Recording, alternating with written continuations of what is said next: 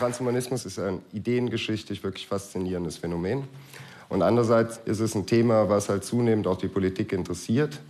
All dieweil man auf gewisse Weise etwas grobschlächtig sagen könnte, dass ähm, der Transhumanismus eine Art Ersatzreligion ist für einige Führungsfiguren der IT-Industrie. Und das ist etwas, wo natürlich dann auch im Parlament man sich fragt, was ist denn da dran, wenn diese Leute solche Ideen entwickeln. Und allein weil die als Akteure, die unsere Welt so sehr prägen, diese Ideen interessant finden, ist es so, dass der Transhumanismus seit, sage ich mal, den Anfang der 2000er Jahre so ins Zentrum ein bisschen der Aufmerksamkeit gerückt ist. Ich würde aber behaupten wollen, dass hier fast alle eigentlich wissen, was Transhumanismus ist, bloß als einen Begriff nicht.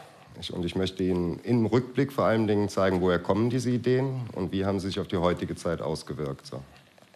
Und Sie sollten vielleicht dazu wissen, wurde ja schon vorgestellt, Technikfolgenabschätzung ist unser Feld. Das heißt, wir arbeiten zusammen in interdisziplinären Teams.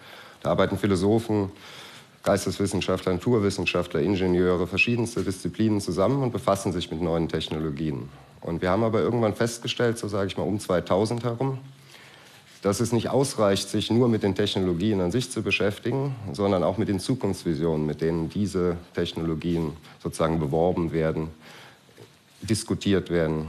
Anfang der 2000er Jahre ist ein Bericht rausgekommen, zu, das hieß konvergierende Technologien zur Verbesserung der menschlichen Leistungsfähigkeit. Und das war halt das US-Handelsministerium und die dortige Wissenschafts-, wichtigste Wissenschaftsförderungseinrichtung, große Unternehmen. Und man konnte in diesem Bericht halt lesen, dass da auch diskutiert wurde, ob wir sozusagen unseren Geist auf Hardware laden können. Neben solchen Überlegungen, genetische Verbesserung des Menschen, äh, Zusammenwachsen von Mensch und Körper, Gehirn und Computer etc. Es war eine ganze Reihe auch wichtiger Forscher und vieles, was wir heute machen, kommt letztlich daher. Und ich hatte damals äh, die Ehre, bei einem Projekt für den Bundestag, die wollten halt wissen, was ist Nanotechnologie und in diesem Kontext stand das, wollten wissen, Utopien und Visionen zur Nanotechnologie, weil da geisterten sehr viele sehr merkwürdige Visionen rum, dass wir unsterblich werden können. Alle Probleme, die zum Beispiel Naturprobleme, alle gelöst durch synthetische Biologie, ähnliche Kräfte. Und in diesem Fall begann das damals, dass ich bemerkt habe, dass viele dieser Visionen eigentlich äh, Sachen sind, die ich schon zu meinen Studienzeiten gelesen hatten, die also zwischen 1817 und 1930 ist. Die Idee, dass dieser Mensch verbessert werden soll, ich verwende verbessert wirklich in Anführungszeichen, also dass der Mensch umgebaut werden soll. Diese Idee steht in der vollständigen transhumanistischen Vision in dem Kontext, dass wir als Menschheit nicht hier auf dem Planeten auf ewig bleiben werden. Folglich brauchen wir anderes als diese tierischen Körper. Und die sind also nicht zufrieden mit der Idee, wir, wir beschützen hier und am besten erhalten unsere Erde und schicken irgendwelche Roboter raus. Nein, wir werden weiter sozusagen ins Weltall aufbrechen. Das ist sozusagen der große Hintergrund dieser Idee. Klingt etwas äh, überraschend, aber einer der bekanntesten transhumanistischen Denker, Autoren unserer Zeit, der wurde gefragt, existiert Gott? Hat er gemeint, noch nicht. Diese Idee ist sehr alt. Und da springen wir jetzt zurück ins 19. Jahrhundert, wo diese Grundidee, dass die Menschheit auf einmal verehrt wird, sich durchaus ausgebreitet hatte. Und wir springen zurück zu einer, eigentlich einer Randfigur der Ideengeschichte namens Winwood Reed, wie das englische Reed mit einem E hinten dran. Das war ein schriftstellender Afrikaforscher. Hatte eine Universalgeschichte geschrieben, also so vom Beginn der Zeiten, Naturgeschichte, Menschheitsgeschichte. Und außer dem Umstand, dass diese äh, Universalgeschichte mit dem Titel Das Märtyrertum der Menschheit, Winston Churchill begeistert, George Orwell, vielen anderen, ist bemerkenswert, dass sie endet mit zwei Kapiteln, die eine Zukunftsvision entwickeln. Und diese Zukunftsvision ist im Kern einfach die transhumanistische, die heutzutage im Silicon Valley wie gesagt, so eine Art Ersatzreligion ist. Die Idee ist, Science mit einem großen S geschrieben, wird uns neue Körper schaffen. Das wird uns ermöglichen, aufzubrechen ins Weltall. Wir werden sämtliche, sämtlichen Streit und Interessensgegensätze unter uns verlieren. Wir werden zusammen sein, denkend, fühlend, eine Art Telepathie. Wir werden einig daran arbeiten, an der gemeinsamen großen Aufgabe, die da heißt, dass wir das Universum erst kolonisieren und dann im Universum ein gottgleiches Wesen werden und in diesem es kontrollieren, wie eine Gottheit fast. Das klingt tatsächlich, ist im Kern wirklich diese Vision. Und wenn man heutzutage den Ray Kurzweil liest, hat man genau dasselbe Schema, bloß dass er natürlich jetzt von Nanotechnologie, Robotik, Computern spricht, was 1870 natürlich nicht der Fall sein konnte. Ich könnte weitere Beispiele nennen. Ich möchte nicht den Eindruck erwecken, dass es so wahnsinnig viele sind. Das sind also im Wesentlichen Männer. Frauen haben zum Teil eine Rolle gespielt, aber im Wesentlichen einige Männer, die aber nach Reed sozusagen immer werden immer bedeutendere, entweder Schriftsteller oder Biologen, die das vertreten, oder Naturwissenschaftler, die das vertreten, diese Ansichten. Diese Biologen, dann zwischen 1870 und den frühen 20er Jahren, hat man einen Biologen und bedeutende Schriftsteller, der bekannt ist wahrscheinlich H.G. Wells. Und die entwickeln diese Idee auch in allen möglichen Formen weiter, haben aber immer die Vorstellung, es geht hier um eine ewig lange ähm, Evolution. Also Wells schreibt irgendwann mal irgendwas Schleimiges kroch vom Meer an Land. Das sind unsere Vorfahren. Und wir wissen ja, wir sind nicht der Endpunkt der Geschichte. Und jetzt die Frage, was kommt denn dann da in der Zukunft? 1929 kommt dann nochmal John Desmond Burnell, geschrieben Bernal, ein irischer, äh, sehr bedeutender Naturwissenschaftler und wie einige der anderen auch ein glühender Kommunist gewesen, der sagt, äh, nee, das brauchen wir eigentlich gar nicht. Der veröffentlicht ein Essay 1929 in der Reihe, wo schon mehrere solche transhumanistischen Ideen äh, veröffentlicht wurden, die damals übrigens äh, durchaus eine hohe Auflage hatten, weil die als äh, Kommunisten oder Sozialisten halt äh, im Verlag veröffentlicht haben, eine gelesene Arbeiterschaft sozusagen, in hohen Auflagen. Und in dem Essay, den er nennt er The World, the Flesh and the Devil, also die Welt, das Fleisch und der Teufel, das ist eine Anspielung an eine christliche Ideentradition. Und überhaupt sind diese Leute gerade auch aus ihrem politischen Sache her, haben damals aktiv mit Christen Streitgespräche geführt. Sie entwickeln als aufstrebende technowissenschaftliche Elite eine Art Gegenvision zu den alten christlichen Erlösungsversprechen.